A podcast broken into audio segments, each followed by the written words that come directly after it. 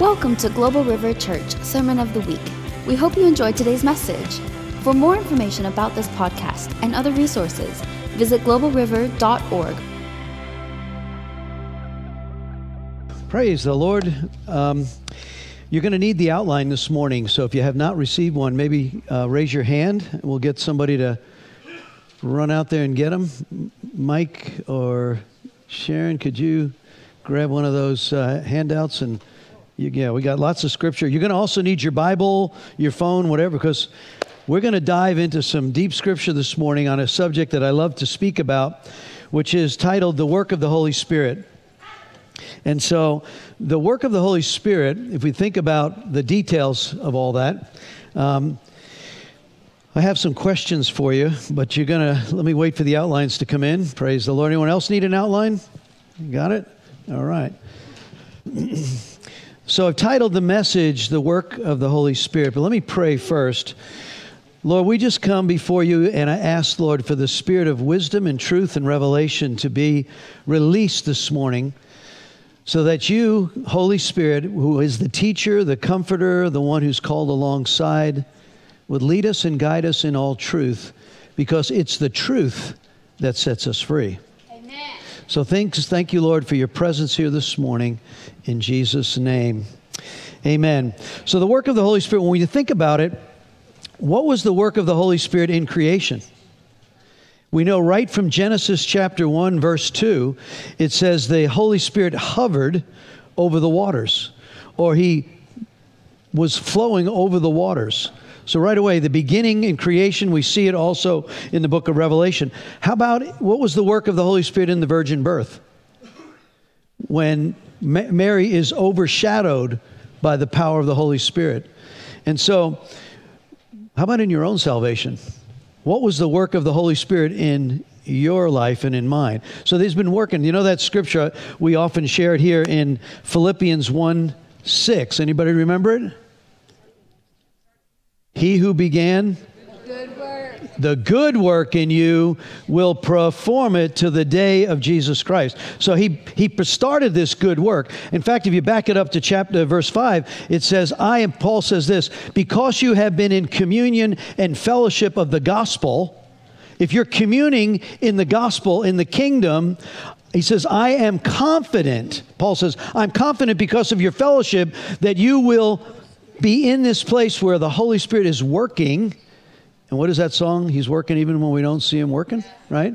Uh, that's a good song. And so there's a lot of times like, you can't be working in this, this struggle I'm in. And yet, yet he's working, right? In the midst of all the struggle. So the Holy Spirit's already and is constantly at work. So let me ask you a question Who is Holy Spirit to you? And what's your relationship to the Holy Spirit? Best friend? Power? Comforter? He's God, right? Hello? He's all that. I get it. He's so big and so powerful, but if he is if we don't have a revelation you know the, the, different denominations i was in growing up a lot i've not ever heard i can't recall one sermon that i'm about to give on the power and the presence of the holy spirit. And so this sets apart and i think if we really get a revelation on this the struggles the battles and the level of your peace will go into a whole different level. I'm, I'm a testament of that. I, there's times yeah we struggle there's things that go on. I get it but the power of the presence of the Holy Spirit is what we want to see. So, this, let's start basic. What's the Trinity? Father, Son, and Holy Spirit. Try it's the triune God. It's the one God in three persons. And I, I try to explain this sometimes to my grandkids. And I've had this amazing time with my grandson from Texas this week. We are out hunting, and, and uh, we had lots of questions that he was asking. And he was like, so I tried to explain tri- the triune God, the Trinity. This is a simple, first of all, God is so big. If you think you figured him out, uh, sorry. All right? It, it, in fact, let me give you a scripture. I like this. I was meditating on this this morning. Romans 11, I think it's verse 33. Let me go there. About how the vastness, the bigness of God. the unfathomable riches Paul talks about in Corinthians, right? It's like, let's do Romans 11 33. I love this chapter, but it goes, Oh, the depths. Let me do King James and then I'll do New Living, New Living Translation. King James is the word for word, 1600 version, and then the New Living Translation is the thought for thought. Oh, the depth of the riches, both of the wisdom and knowledge of God. How unsearchable are his judgments and his ways past finding out. Oh, the great, oh, how great are God's riches and wisdoms and knowledge. How impossible it is for us to understand the decisions of his ways. Remember in Isaiah 55 says, My ways are higher than your ways, my thoughts are greater than your thoughts. So there's this place of the unfathomable, but the triune God, let's, this mystery of the three in one. The way I try to explain it, maybe you've heard this analogy before. If I were to have an egg, right? The egg has a shell, it has the white, and it has the yellow. So, which part of it is not an egg? If I separate one from the other, still egg, right? They all have a distinct function. The shell has a purpose, the yolk has a purpose, and the, and the white has a purpose. So there, there's one egg, but it's got three parts to it. So you think about it, you are a three part person. You have a spirit. Until you're born again, you're actually dead. Very clear. Jesus said you're either a son of the devil or you're a son of God, one or the other. And so your spirit man, when it becomes alive, you're born again, that spirit becomes alive. But you also have a soul. You have a mind, a will, and an emotion, which makes you uniquely different from any other human being to ever exist. This God is so massive. If every snowflake is different and every human, have you met one person that is exactly the same as you yet? No. They might look similar, brothers, sisters, but no, they're all. In fact, some of my kids are like, could this be born from the same mother and father? Because, wow, are they different, right? So you're, you also have a flesh. Your, your, your soma is that. So body, soul, and spirit. You're a three part being. Which part of you is not you? So, all right, so tri- the triune God, the oneness of God, the massive presence of God. So we know that in this communion and fellowship with God, there's an invitation to come deeper.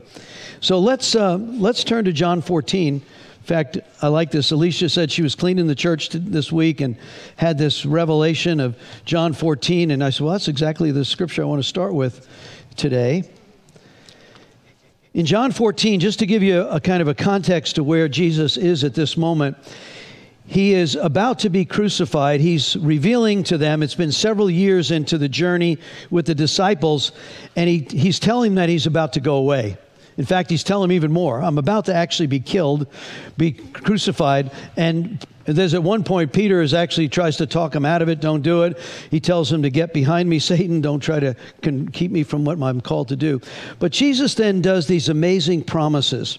So let's pick up in John 14, and let's begin in verse 15. If you love me, this is red letter Jesus. If you love me, obey my commandments. Well, you could sail on that and just think about that for a minute. And I will ask the Father. So if you love me and obey, I will ask the Father, and he will give you another advocate, comforter, who will never leave you. Can I get a thank you, Jesus, on that, right? He'll never leave you. He is the Holy Spirit who leads into all truth. He leads into all truth. The world cannot receive him because it's not looking for him, it doesn't even recognize him. But you know him because he lives with you now and later will be in you. See, Jesus is saying, I carry the Holy Spirit. I'm with you right now. So you're communing with the Holy Spirit. At one point, I'm going to go away, and the Father's going to send you a comforter, the paraclete, the powerhouse, the God Himself in the spirit realm that's going to come and indwell you, and you will know Him. But the world, they don't even see Him. They can't see Him. They're not looking for Him. You wonder why the world is so screwed up how some of our decision making that's is like, are you kidding me? It's because they don't know him. They, they, they, they just have no recognition of him. Then he goes on and says, I'm not going to leave you as orphans because I'm going to take care of all that I have. Drop down to verse 26. But when the Father sends the advocate, so who's sending the advocate or the comforter? Father. When the Father sends him as my representative, this Holy Spirit will teach you, the Holy Spirit will teach you everything and remind you of everything I've told you. He's a teacher. He's the one called alongside. He indwells us. So then Jesus goes on and says, So don't be troubled or afraid. I'm going away, but I will come back again. Then he goes in verse 30, he says, There's much more I want to tell you about, talk to you about, but the ruler of this world, this is the God of this world, is now approaching. He has no power over me. So John clarifies through the writings of Jesus here that there is this call that the Holy Spirit will come. But let me, in this question of what's your relationship, if you have not cultivated a relationship with God the Spirit, I encourage you, you must. You can't do this life without Him. Many have tried. I tried. You cannot do this life without the power of the Holy Spirit. So I want to give you a scripture. Let's be good and decipher the word. First of all, you don't need to turn here, but uh, there are a hundred verses. I looked up several of them about grieving the Holy Spirit. Just one an example. Ephesians 4:30. It says, "Don't grieve the Holy Spirit." Well, grieve means to make him sad. So if as a person, the Holy Spirit is the person of God. He's a, a sensitive person of God who dwells in you. And so if he's living in you, how would you grieve him? By rebellion, by wrong choices, by not listening. So he says, don't grieve. A hundred times in Scripture, do not grieve him. Don't make him sad. But then there's another scripture which is even, uh, it says, don't stifle the Holy Spirit. Don't hold him back. Don't shut him down. Like you walk into a place and something going on, like, I'm not familiar with that kind of service or what they're doing. And we get all critical. Now, I, I get you test all things, but just because you're not familiar with it doesn't mean it's not God. you know from Acts chapter 2, right? As soon as the Holy Spirit falls on Pentecost at 9 o'clock in the morning, these guys are acting like drunkards, and people come out and they're mocking, they're perplexed, and there's others that are receiving. So you have a choice what is this? I can stifle the presence of the Holy Spirit. That's why I love what Daniel was encouraging in worship. What is your posture in work? Worship is not really for you, it's for Him, right? So, well, I, that's not the kind of music I like. Well, maybe He likes it, you know? because it may not be about you, but you can posture yourself in the midst, even if it's like, well, that's different. Than, uh, but Lord, uh, if you like it, I'll try to like it here, Lord. Good. That's submitting to, don't stifle him and don't quench or don't. 1 Thessalonians 5.19. 1 Thessalonians 5.19 says, don't stifle the Holy Spirit. I like this scripture, and there's, plenty, there's another one. Isaiah 63:10 says, I'm not on the I'm not on the outline yet, so don't get stressed out. I'm getting there. Pat always says, "You never follow it anyway." I, I do. I'm going to follow it. Why do I type it? Because I, yeah, right, Bishop? You get into it, it's like, ah, man, it's like, anyway, okay, just hang on. Jot these things down. It'll be, Isaiah 63:10. They rebelled and grieved his Holy Spirit, therefore he, God, turned to be their enemy. Isaiah 60, they rebelled and grieved the Holy Spirit. That's Old Testament. So let's not be a stiff necked group, right? Acts 7:51. How about this one? Remember Stephen's about to be stoned for his faith, and just before he's stoned to death, the first of the martyrs of the New Testament, it says, "You stiff-necked people." Whew, that's one way to get everybody excited and happy for you. Uncircumcised in your hearts and your ears. You always resist the Holy Spirit as your fathers did, and they stoned him to death. Stiff necked uncircumcised. In other words, your flesh is so, your, your heart is so fleshly. You can't even hear, and you're so stiff necked and stubborn. It's no wonder you can't find the Holy Spirit. Of course, they stoned him at that moment. Now, most of the people that I've talked about the presence of the Holy Spirit, it's like, whoa. And I did this in my small group a few weeks ago, and it was like, whoa, this is a revelation. So I want to dig into this, and this is why I really suggest and, that you take the outline home, look at the scriptures, meditate on them, not just read them, meditate on them, and ask for the presence of Holy Spirit. If you're struggling, this is an answer. Okay? So, scripture doesn't uh, teach us that once you're saved, you got it all. Now, I was in churches, once you got saved, you got it all. That is not biblical. Now, I'm going to uh, ch- check me on this. Let's look at the scriptures, test me on it. So look at your outline. The work of the Holy Spirit. We just looked at John 14. Now let's look at John 16. So turn with me to John 16, a couple chapters to the right. Or scroll down, whatever. I like the sound of pages. Because look, look at this. This is like you can you can write you know, like, whoa, that was really good. You, I, I guess you can do that on your phone, but I'm not sharp enough. But anyway. John 16, verse 1. I have told you these things so that you won't abandon your faith. He just told them he's about to be crucified. He's told them that you're going to be hated. They're going to actually do things to you that they think are good. Let's read John 16, 1. I have told you these things so that you won't abandon your faith. He was concerned that when the things start hitting the fan, you're going to run away and not believe. For you will be expelled from synagogues, and the time is coming when those who kill you will think they're doing a holy service for God. This is because they have never known the Father or me. Yes, I'm telling you these things now so that when they happen, You'll remember my warning. I didn't tell you earlier because I was going to be with you a while longer. That's wisdom. He goes, Imagine the first day walking with us. I want you to know this is going to get really bad. They're going to kill you. Every one of you are going to get martyred except John. And uh, that would have probably like, so he waited. he does. He's he's really a very wise God. He draws us in. Sometimes we don't see the fine print on the bottom about you will suffer for Jesus and the devil will hate you. Like Oh, so, but when we're at that place where we've been born again and we've received and we've seen too much, you can't unsee the power of what we've seen. It's like, I love when, when he gives this wild sermon in John 6, right? Unless you eat my flesh and drink my blood, you can't be one. Like, a bunch of them left, like, this is cannibalism, we're done, right? But the disciples stay, and Jesus said, Are you going to leave? And they respond, Where would we go? You have the truth. When you speak, I become alive. I can't find that anywhere else. Right? So it's that place just got electrocuted. He likes that one. Woo! Glory to God. Um, let's go on. Verse 5. But now I'm going away to the one who sent me.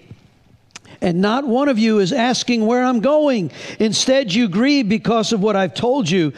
But in fact, it is best for you that I go away, because if I don't, the advocate won't come.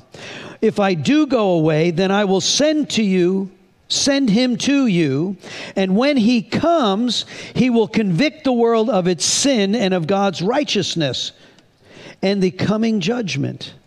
The world's sin is it refuses to believe in me. Righteousness is available because I go to the Father and you will see me no more. Judgment will come because the ruler of this world, the God of this world, has already been judged. There is so much more I want to tell you, but you can't bear it now. You can't handle it now, right? When the Spirit of truth comes, He will guide you into all truth. He will not speak on His own, but He, I, he will tell you what He has heard he will tell you about the future. Whoa. He will bring me glory by telling you whatever he receives from me. And all that belongs to the Father is mine. This is why I said, The Spirit will tell you whatever he receives from me. So Jesus gives this deep understanding of it's really good. Now, you might say, The Son of God, we've seen all the miracles, you've been with us, you've taken care of us. And now you're going to leave, and that's good. He says, It's really good. It's really good that I go away because there are going to be all these millions of little Jesus sons and daughters of God that are going to come, and you're going to walk with the Spirit, and you're going to do greater works than I have done, right? John 14, 12. Greater works shall you do because I go to the Father. And the things that are going to happen, right, is like, okay, so look at the top of your outline. The, the Lord is working good in you, and how you respond to God will determine how much you receive from Him. How are you responding? What's your relationship with the Holy Spirit? How are you digging into it? Is it more about Netflix and all the things that we want? Or are we spending time cultivating this relationship? And that's a real challenge. That's a test for every one of us. I'm not any different from you. But last night I, I shut off everything and I just spent a couple hours with him and it's like, whew, I slept like a baby last night. So, Lord, I just encourage you to. Uh, I encourage you, all of you, to just release that present. Well, let's let's turn to Mark eight thirty four for a moment. Mark eight. So go to the left, the Gospel of Mark, chapter eight, and let's look at verse this this cho- this ability to choose, this free will choice. Mark eight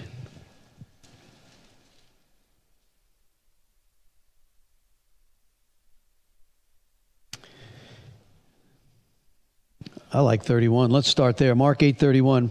Jesus predicts his death. Now he's talking to the disciples. He's given them insight to what's going to happen. Jesus began to tell them that the Son of Man must suffer many terrible things, be rejected of the elders, the leading priests, the teachers of the religious law. He would be killed, but 3 days later he would rise from the dead. As he talked about this openly with the disciples, Peter took him aside and began to reprimand him for saying such things. Ooh. Jesus turned around and looked at his disciples and then reprimanded Peter. You get away from me, Satan. You're seeing things merely from a human point of view and not from God's. Basically, Peter loved him so much, he says, You can't do this. I love you too much. So he's humanly recognizing the separation and the sadness that's going to take place. And Jesus shuts him down and says, I have a purpose. I came to die for you and everyone else. So you are now representing Satan's spirit. Get behind me. So again, when we think about people within the church, the disciples could speak bad. Yeah, they can reason from it. That's why you need Holy Spirit truth to be able to speak these things. Let's go on. Then he's calling out to the crowd. Verse 34. Mark 8:34 calling to the crowd to join the disciples. Can you Hey everybody, come on over here. Join the disciples. And what does he say to them? If any of you wants to be my follower, you must turn from your selfish ways, take up your cross, and follow me. If you try to hang on to your life, you will lose it. But if you give up your life for my sake and for the sake of the good news, you will save it. And what will it benefit you if you gain the whole world and lose your own soul? Is anything worth more than your soul? If anyone is ashamed of me and the message in these adulterous and sinful days, the Son of Man will be ashamed of that person when he returns in the glory of his Father with his holy angels. Whoa, can you imagine? You're in that crowd and it's like, turn from, what, what, what do you mean, turn from my selfish ways and follow, take up my cross? What, what do you mean? You got to die to yourself. You know what? we are so easy to love ourselves. I know we're supposed to love ourselves as we love our neighbors as ourselves, but if you get so loving on yourself, your pride, your arrogance, and your self centeredness will keep you from the very thing that you and I need. And it's so easy. We, we like, we lavish our pleasures, we feed all. Man, it's so easy, right? That's why he tells us the sin that so easily besets us. You got to run your race and drop the stones, right, in Hebrews? Because this is just so easy for us to just like, is that you, God? And is this place of take up your cross. That's why in the struggle, that we're in, if you will nail your passions, this is another scripture here in Galatians 5:16 and 17, walking in the spirit. Let's just turn there. Turn to Galatians chapter 5. Galatians 5 about walking in the spirit or walking in the flesh. You're probably very familiar with this scripture. Verse 16, Galatians 5:16. So he's going to Paul is about to share with us that there are two battlegrounds that happen. The battle of the spirit and the battle of the flesh. And he goes on and says this is not rocket science. Whatever you sow, you're going to reap. Galatians 6 7 says, Whatever you sow, you'll reap. You sow hatred, racism, addiction, alcohol, drunkenness, pornography. You sow that into your spirit, man, you are going to reap it. That is a fact. How many times we deal with people who are struggling with addiction or brokenness and like they opened the door. They didn't, the first time they smoked a joint or got drunk, can't wait to be addicted and broken on heroin. Prostituting myself. No. They opened a door, and this, the devil comes in, and there's that spirit that captures it. Says this, verse 16. So I say, let, this is free will, let the Holy Spirit guide your lives. Then you won't be doing what your sinful nature craves. There's a craving in this thing. It's sinful. It's ugly. The sinful nature wants to do evil, just the opposite of what the Spirit wants. And the Spirit gives us a desire that is opposite of what the natural desires are. These two forces are constantly fighting each other. People get it's like, how can, how can I get this struggle over and over again? It's like, that's why he tells us, look at the ver- last verse of this, verse 26. Verse 25, since we're living in the Spirit, let's follow the Spirit. He tells us in verse 24, nail the passions and desires of the sinful nature to the cross. You got to get up every morning, get your hammer and nails out, and take that old sucker and nail him down. It's important. If you don't do it, if you don't start your day with the Lord, you're gonna you're gonna get in a place where it's really so. Start your day there's this place where I set aside some time. Ask Him to show you a scripture. It doesn't have to be long, that devotional time, prayer time. But it says, when you follow the desires, verse 19, when you follow the desires of your sinful nature, it's going to produce all this. Look at it sexual immorality, impurity, lustful pleasures, idolatry, sorcery, hostility, quarreling, jealousies, outbursts of anger, selfish ambition, dissension, division, envy, drunkenness, wild parties, and sins like this. I don't think there's anything left, but there might be, I guess. So if you follow your sinful nature, this will be the production of that. But then he goes on in verse 22 if you will follow the Holy Spirit, this is what produces in your life if you will let the Holy Spirit, that love, joy, peace, goodness, kindness, gentleness, faithfulness, mercy, self control. So we see here, this is a choice. I want you to go top of your outline. You have a free will to choose. Deuteronomy 30, go jot that one down and look at it. All heaven and earth will witness the choices you make. That if you would choose righteousness, the kingdom commands, I guarantee you, he says, you'll be blessed coming and going. But if you don't, heaven will witness your choices. So there's the free will choice. Okay, moving on. Look at, uh, let's turn with Acts chapter 2, building upon this. In Acts chapter 2, Pentecost, you're familiar with that one, I'm assuming. When the Holy Spirit falls and these men from Galilee, the fishermen and all, they start speaking in known languages of all different nations. That's why people are like, how can they? T-? And they're all telling the good news of the gospel, how to get saved, what to do. And like they're all, that's where this Holy Spirit falls. So in the middle of the falling of the Holy Spirit for the first time, which was prophesied, we'll get into that. Now it says they were, look at verse 22. Peter stands up in the midst of all this what looks like tongues of fire, people speaking in all different languages. It looks like Holy Spirit bedlam right? And there's a lot of confusion. Look, you look amazed, perplexed, ridiculed, drunk. Like, no, no, no. Peter stands up in the middle and it says, People of Israel, listen. God publicly endorsed, verse 22, Jesus the Nazarene by doing powerful miracles and wonder signs, as you well know. But God knew what would happen, and He prearranged plan was carried out when Jesus was betrayed. With the help of the lawless Gentiles, you nailed him to a cross and killed him. But God released him from the horrors of death and raised him back to life, for death could not keep, it, keep him in his grip. King David prophesied and goes on about this. He won't leave his soul. And then it goes on and says, verse 32 God raised Jesus from the dead, and we are all witnesses. We are the witnesses of his resurrected life. Remember, he shows himself, 1 Corinthians chapter 15, he says, 500 eyewitnesses saw him at one time. Now, you only need one or two in a court of law, but they had all, and of course, all the disciples. We will look at that. He walks in the wall and says, Here I am. And he shows himself. They get it, right? So Peter then is standing there. He's, he's now preaching in verse 36 So let everyone of Israel know for certain that God has made this Jesus, whom you crucified, to be Lord and Messiah. Peter's words pierced their hearts. This, this so gripped them. Now, the Spirit of God fell. So there's an atmosphere already. And the word is being preached. Peter stands up full of the Holy Ghost, preaches the gospel, tells them what happened, prophesies we're his witnesses. They were so captured in the presence, they say, What must we do to be saved? What, what, what do we, okay, okay, what do we do? What do we do then? He gives them three points, and these are powerful.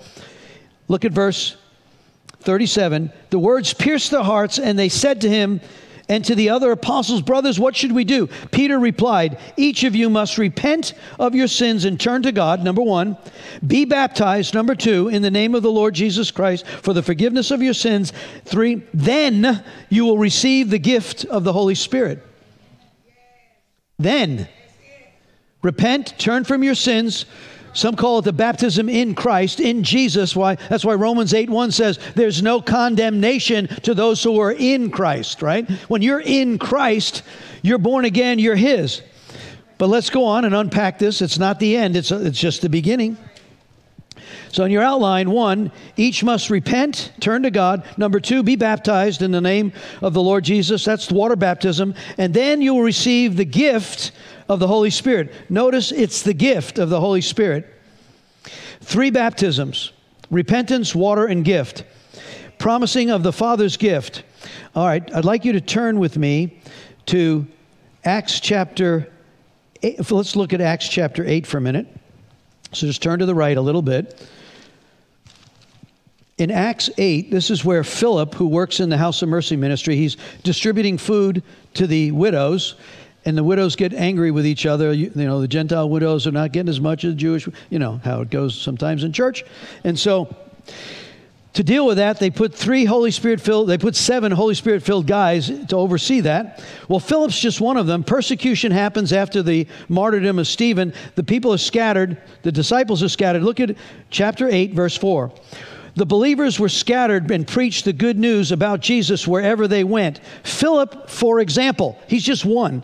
For an example, he goes to Samaria. This is where the half breed Gentiles, half breed Jews, the Jews did not ever walk through Samaria, never talk to Samaritan. They were considered unclean. That's why Jesus at the well in John 4, they were surprised, like, why is he talking to a Samaritan woman?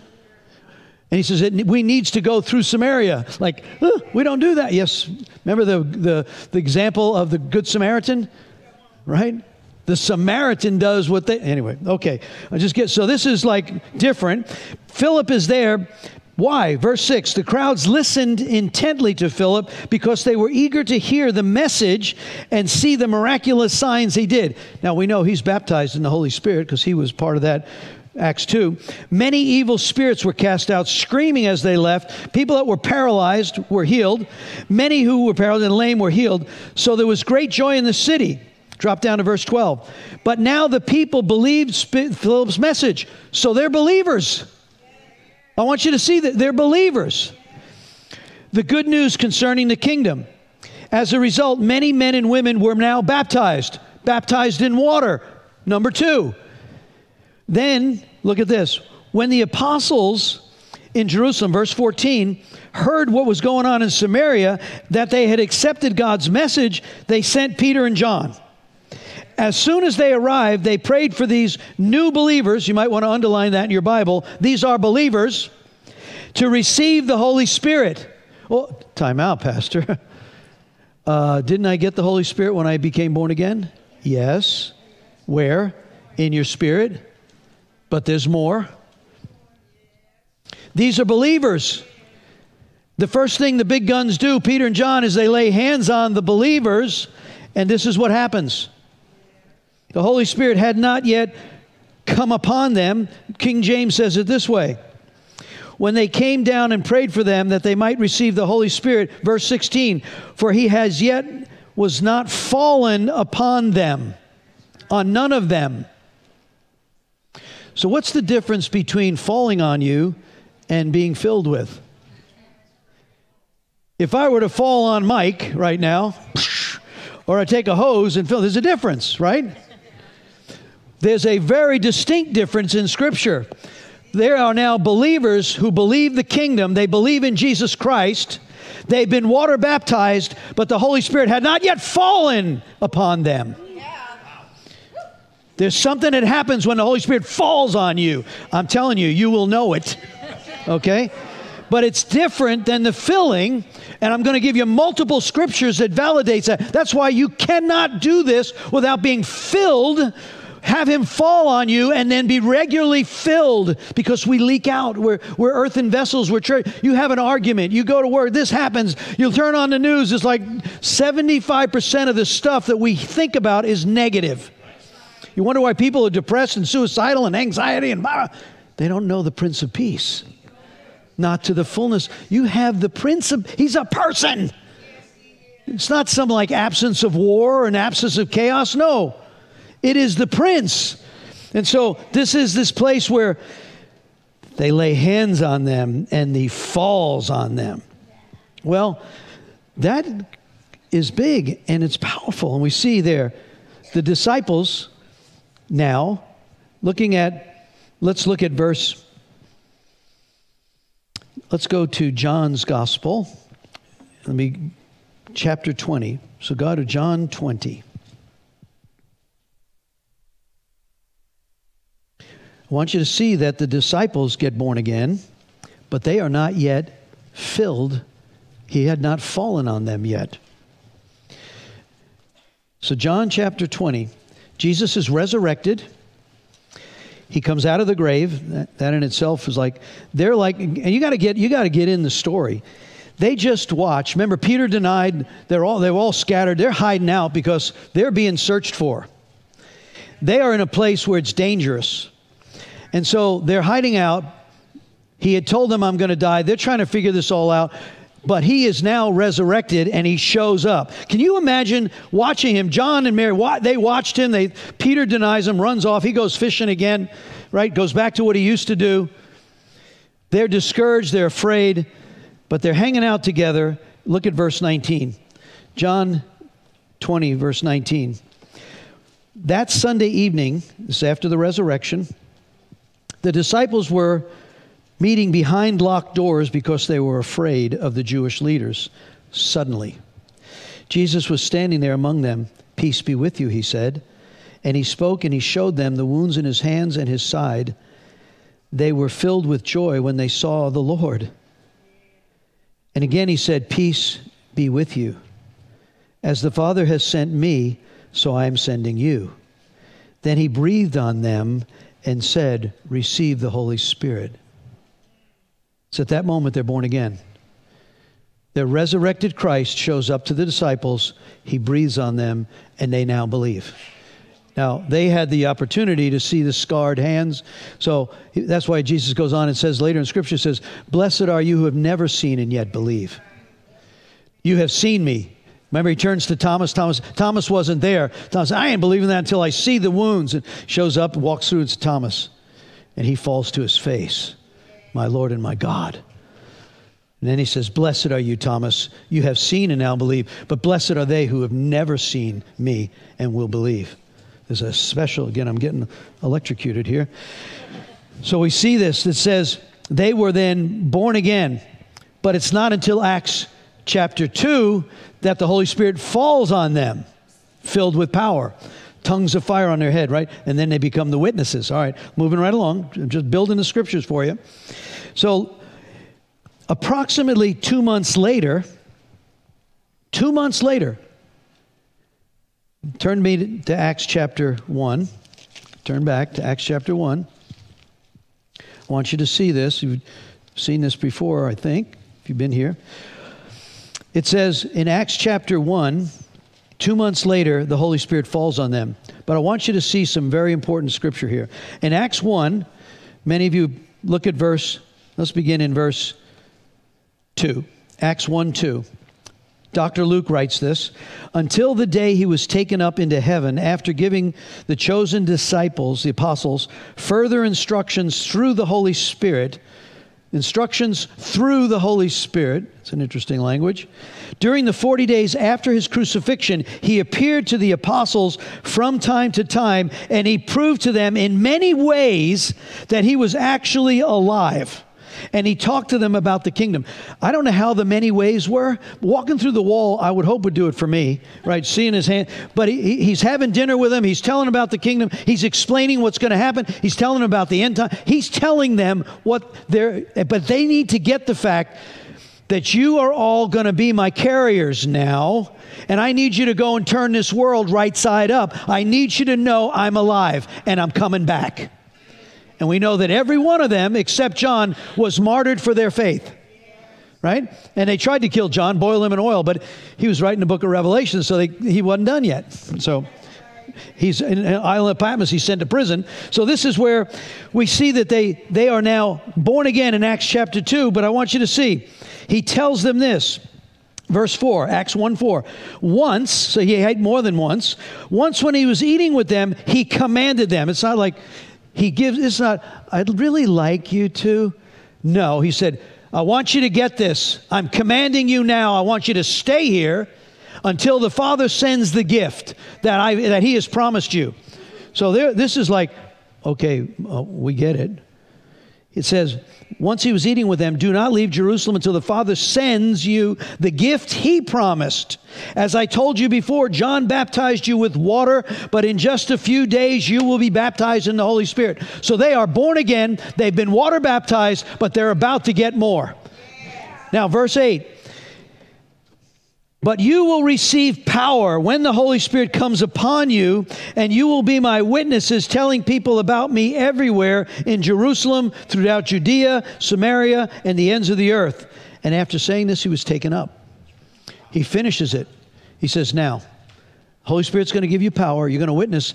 And then they're watching him go up on the Mount of Olives, and they're like, and the two angels show up. Said, Why are you gazing up there? Don't you know he's coming back the same way? Now get busy. it's like, whoa, okay. So they start. So, all right. So two months later, they're then baptized in power. I want you to see Acts chapter 4. Turn to the right just a few minutes. Now, they begin at Gate Beautiful. Peter and John are walking to the temple, and there's a man who's lame since birth. You know this story? Right? The man at the Gate Beautiful, he's there, and he's asking, begging for money. How many times did Jesus walk by him? It wasn't his time. It was going to be Peter and John's time. So there's these things. Well, why didn't Jesus do this? Why? He only did what the Father told him. That's that's later, right? Because what's going to happen is there's going to be about three thousand people come into the kingdom when Peter and John do this right? So this is, he, he walks by, silver and gold have I not. He raises out his hand, get ups and walk. Now they get all in trouble. The Jewish guys are all upset. The leaders are all upset. They lock up Peter and John. They lock them up and they're like, okay. And they pray, and the people are praying, and look at what happens.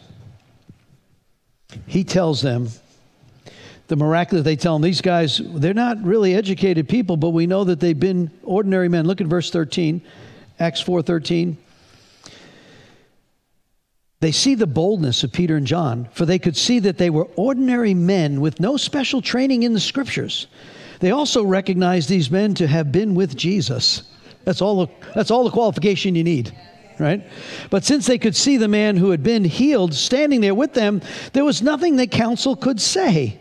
And they talk about, we, can we deny this, that there's a miracle that has been done? Everybody sees it. And then they warned him, look at, you're spreading all this propaganda verse 17. We must warn you not to speak anymore in the name of Jesus. and they're like, oh, really? Verse 19, do you think God wants us to obey you rather than Him? We cannot stop telling about everything that we have seen and we have heard. They believe this courage is like, whew. So they don't know what to do with them. So they threaten him. Verse 29, now, O Lord, hear their threats Give us, your servants, great boldness in preaching your word. Stretch out your hand, a healing power, and miracle signs and wonders be done through the name of your holy servant, Jesus. After this prayer, the meeting took place and shook, and they were filled. No, no, word, look there, not falls on them. They were filled with the Holy Spirit, and they preached the word with boldness. They were refilled. I've heard people, well, I was filled back in aught six. Uh, you ought to get filled every day, but um, you, anyway, there's a difference between falling and filling. I want you to see that. And there's also, you can grieve and you can stifle the Spirit. You can shut it down and pursue the other things that you want to pursue, or you can pursue Him. And only one produces real life. So, this is that place where we have a choice. Choose how much of God do you want? There's unlimited resources, the fathomless riches of God. How much do you want? Look around here. Within a few years, none of us will be here. I did several funerals, I did one this past week. If you think anything other than Christ will save you, you are mistaken. Why not pursue Him when you can find Him? Right now, cultivate that in such a way it's real, it's true. There's nothing else that will satisfy. It will bankrupt you. You can try to find all the money and all the stuff and all the. Solomon tried it. And at the end, in verse chapter 12, Solomon says, Pursue God and his righteousness. Everything else is just vanity, vanity, vanity. Better to find him now. This is the day of salvation. So then he goes on.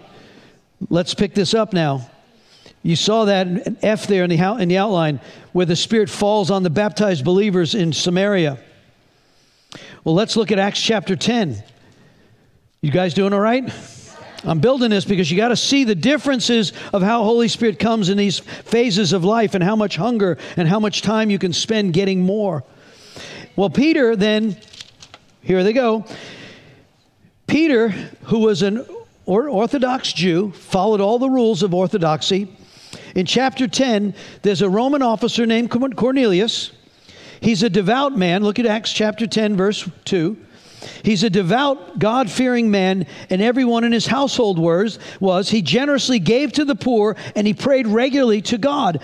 And one afternoon he gets a vision. He sees a vision.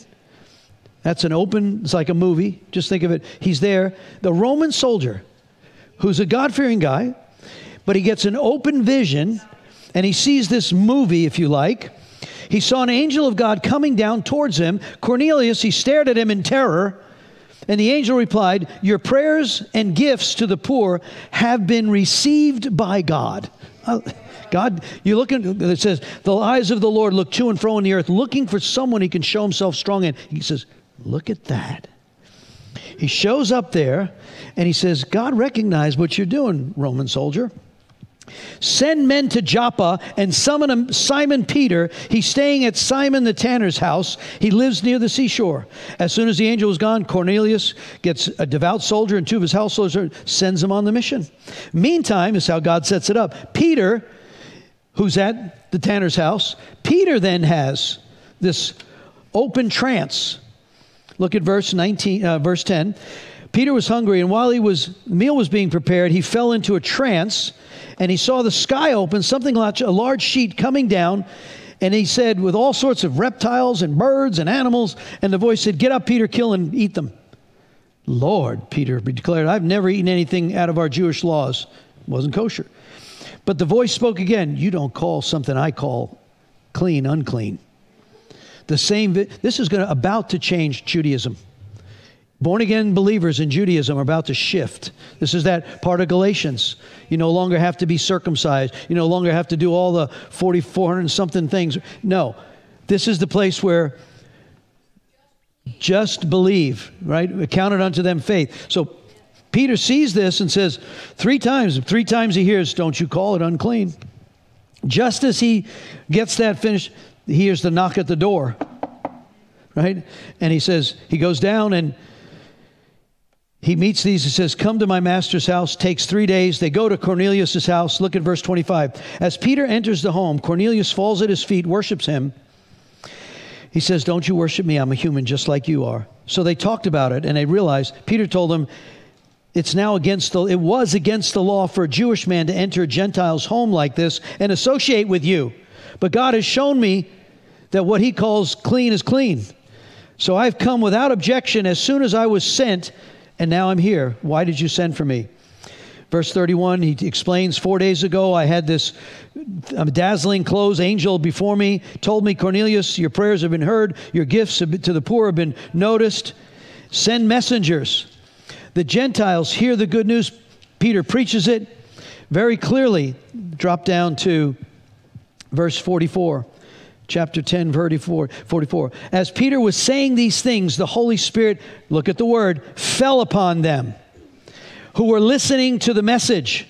The Jewish believers who came with Peter were amazed that the gift of the Holy Spirit had been poured out on the Gentiles also, too, for they heard them speaking in tongues and praising God. And Peter asked, Can anyone object to these being baptized now? That they have received the Spirit just as we did? So here, now, this is a different order. The message is preached, the Holy Spirit falls, they believe, they're baptized in power, and then they're water baptized. So don't get all wound up. The thief on the cross was none of those things. He's hanging there on the cross. If you got this legalism about God, go, no. He turns to the thief on the cross and says, You'll be with me today in paradise. So God can do it any way He wants to. But he did tell us there's an order and there's a pursuit of you should be water baptized. You should be baptized in the Holy Ghost. And obviously, you need to be born again. Unless you're born again, you can't see and you can't even enter the kingdom of God. So he says, the Gentiles, well, this causes all sorts of trouble. So the Jewish guys, believers now back in Jerusalem, are all upset with Peter. What are you doing with Gentiles? Don't you know? Okay, let's deal with that. Okay, Acts chapter 11. Look at verse 2. When Peter arrived back in Jerusalem, the Jewish believers criticized him. You entered the home of a Gentile, even ate with them. Oh my gosh. It wasn't reptiles, it was just, you know. Then he explains the trance, the vision, kill and eat. And these six brothers, look, this is good to have a ministry team with you, a mission team with you. Verse 12. The Holy Spirit told me to go with them and not to worry about that they were Gentiles. These six brothers accompanied me. You got witnesses. And we soon entered the home of a man who sent for us. He told us the angel appeared to him. Messengers from Joppa, they summoned Simon Peter, and you and everyone in the household can be saved. As I began to speak, Verse 15, Peter continued, the Holy Spirit fell on them, and he, as he fell on us at the beginning. Then I thought of the Lord's words when he said, John baptized with water, but you will be baptized with the Holy Spirit. And since God gave these Gentiles the same gift he gave us when we believed in the Lord Jesus Christ, you see all three? When I stand and give God's, I have to do what God says. And when the others heard this, they stopped objecting and began praising God. We can see now that God has given the Gentiles the privilege of representing, of repenting of their sins and returning and receiving eternal life. Do you see the difference? The falling, the filling, the salvation, the water, the fire baptism. Well, let's go a little further. Acts chapter 19, last one. Acts 19. I just want you to understand fully that there is more and there is no limit. You can have as much of Jesus and the Holy Spirit's power as you want, and the greatest revelation to those who surrender. And we've seen too much. When you see blind eyes open, you see tumors falling off a person right in front of me, when you see bones go straight, you cannot tell me that the name of Jesus is not powerful. So, oh, it's not for today. Oh, really? That girl sitting right there was a word of knowledge was given that she was being healed of an intestinal disorder. I wasn't even a believer. I had made a deal with God. I don't even know if you exist. I know my mother says you're good, but I don't see this. And I said, if you're real, then heal her. And if you're not real, I'll never talk to you again. And when he calls out, when an ex Hell's Angel, Reverend Floyd Baker in, in Schenectady, New York, my wife and I sitting there, they said, calls out a word that a child's being healed of an intestinal disorder right now. And my wife believes it. And I'm like, how could he know that? Here's the left brain character. Like, did you tell anybody how? Uh, he can't know that. And then she tells me something like, that's the Holy Spirit, that's God. Whatever. And then she violates the rules, feeds the baby, baby's healed. We go back and meet with our doctor, he measures her, weighs her, whatever you're doing, keep doing, and here she is. And so, so you can't tell me God doesn't heal today. I'll tell you, He heals today. We've had several here. There's several. Where's Lisa? Lisa Henry is somewhere here. Oh, out of town. Cancer's team tumor disappears. They tried to find it for like, they got all this, they got the surgeon, they got the, the techs, and uh, uh, I, I told you I received prayer from my church. You know, it'd be really a big lawsuit if they cut out the wrong kidney, right? You'd be a multimillionaire. so they got, they're looking, looking, looking. She's, for, for a couple hours, I think she said, eh, they come in, well, the tumor's not there. And so we got the before and after pictures.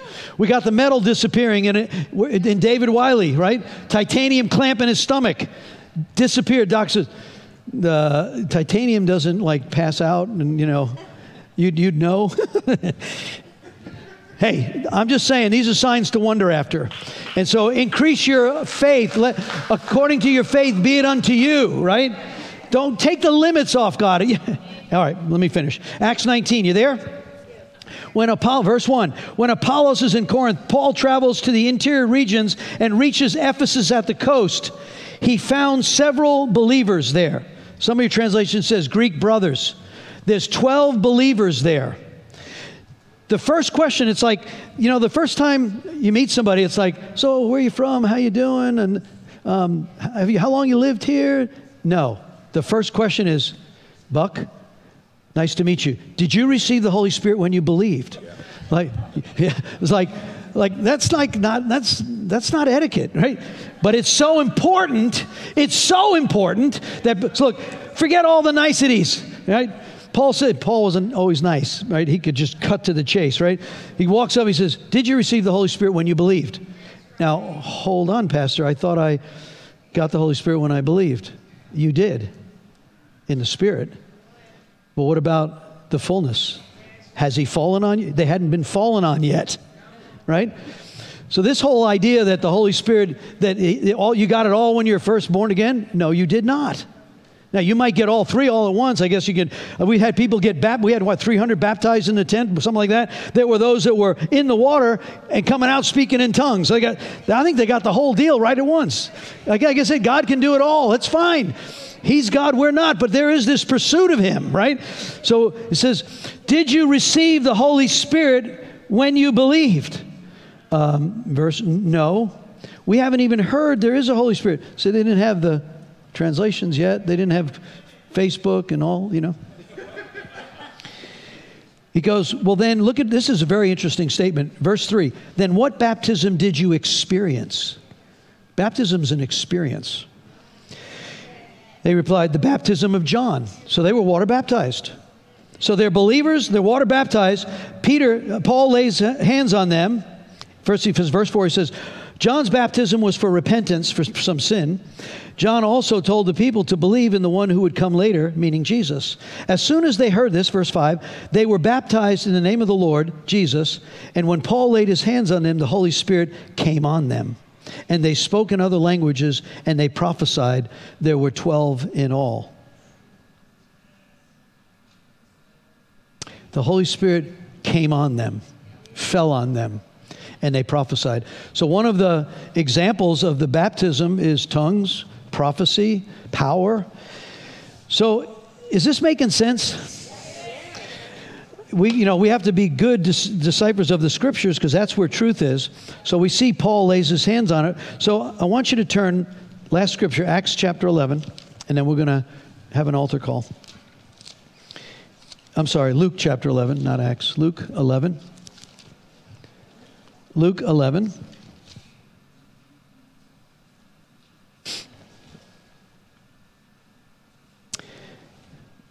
We've read several times the Father will send this gift, right? Don't leave Jerusalem until the Father sends the promise.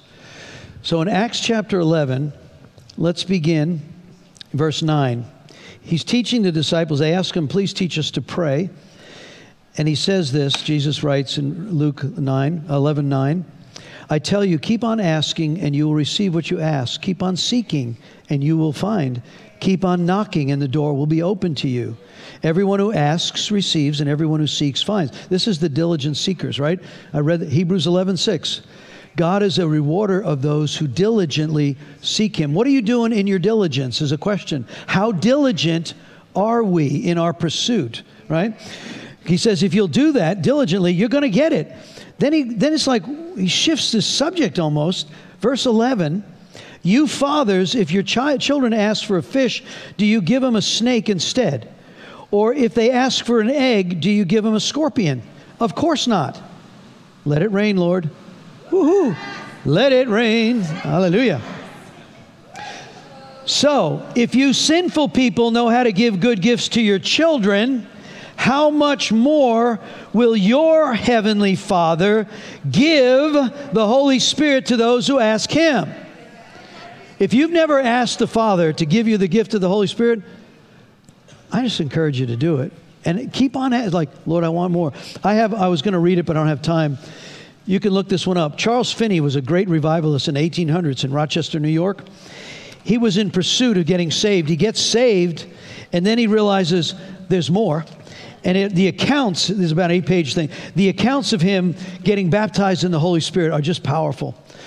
And then even the naysayers, one of the elders who like walks in the room when the Holy Spirit falls on me, he says, Lord, if you don't stay your hand of this liquid love, I'm going to die. I'm going to die. An elder walks in there. They're worried about him because he's moaning and groaning. And the elder falls out. Spontaneous laughter. He's a very serious and stern man. And he couldn't stop laughing. And then another kid who was told, stay away from that Charles Finney. He's a little, you know, that kid walks in and he is, be- help me, pray for me now. The Holy Spirit was in that room and had filled that place in such power. So there's this pursuit of God that you can have. There's much more because you can't win the struggle. Let me finish by saying this. Jesus does not begin his ministry. Jesus, the Son of God, does not begin his ministry. You can look in Luke chapter 3, right? He goes to John. He's sinless, but he goes to John and says, I need to be have you baptize me. John says, I'm not even worthy to untie your sandals. John, it must be so. And what does he do? He baptizes him. And here's what happens. As soon as Jesus goes in the water, it says the heavens were rent. They were torn open, literally in the Greek. And it says the Spirit, like a dove, descends on him. That's why John knew. He said, The Father told John the Baptist, when you see the Spirit descending on the one, you'll know he's the Messiah that confirms to John, this is the Messiah. And at that point, he is filled with the Holy. And then the Father says, This is my Son in whom I'm well pleased. He gets his identity, he gets the power. And it says in Luke chapter 4, verse 1 And now Jesus, filled with the Holy Ghost, begins his ministry at age 30 and is led into the desert by the Spirit to be tempted of the devil. So as soon as you get baptized, the war is really on, okay? So but the good news is, you don't have to worry about this fight if you'll stay in the presence. Greater is He that's in you now than He that's in the earth and the world, right? So you can walk among the snakes and scorpions, Luke chapter 10, and crush them. In no way can He do evil to you, right? Jesus said in John first, John chapter 3, verse 8, Jesus came to destroy the works of the devil. John 14, 6, he says, He's the way, the truth, and the life. Verse 12, he says, Now you go and do greater works. That's why Mark 16 says, Go and do the Great Commission. These will be the signs of those who believe. Cast out demons in my name. Lay hands on the sick and they'll recover. Come on. So let's stand. I want us to be in a place where part one of the altar call was God, I'm just struggling. Well, every one of us is struggling. And sometimes you got to call for the elders of the church and let them anoint you with oil. But there's another place where if you'll come as humble ones, James 4 says this If you will humble yourselves before God and you will draw close to Him, He will draw close to you. Then you can resist the devil and He will flee. There's something about humility. God, I'm, I'm so weak, I can't do. Good in your weakness, you're strong, Peter tells us. Paul tells us, 1 Corinthians t- chapter 12. In my weakness, I'm strong. His grace is sufficient for me. So here's part two of the altar call. Lord, I just need your power. I want to be a witness. I'm going to surrender. I'm going to assume that you're born again. If you haven't been water baptized, let us know. We'll be glad to get you baptized.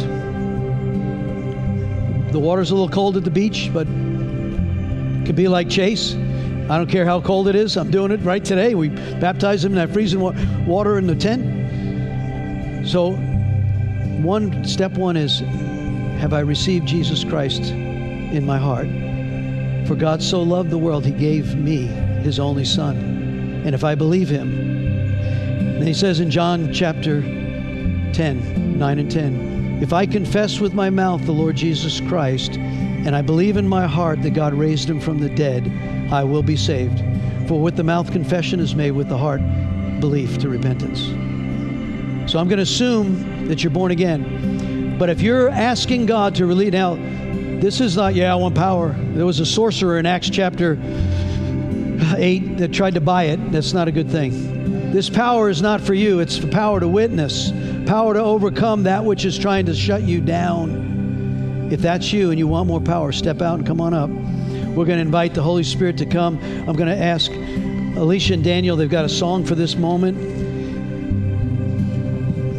This is a holy moment where you do what Jesus told us in Luke chapter 11 just ask the Father for the gift of Holy Spirit to fall on you or to fill you. If He's fallen on you before, then fill me again and again and again. I need to be filled again and again because this world is just, there's a lot of stuff going on. But I've overcome the world, Jesus told us.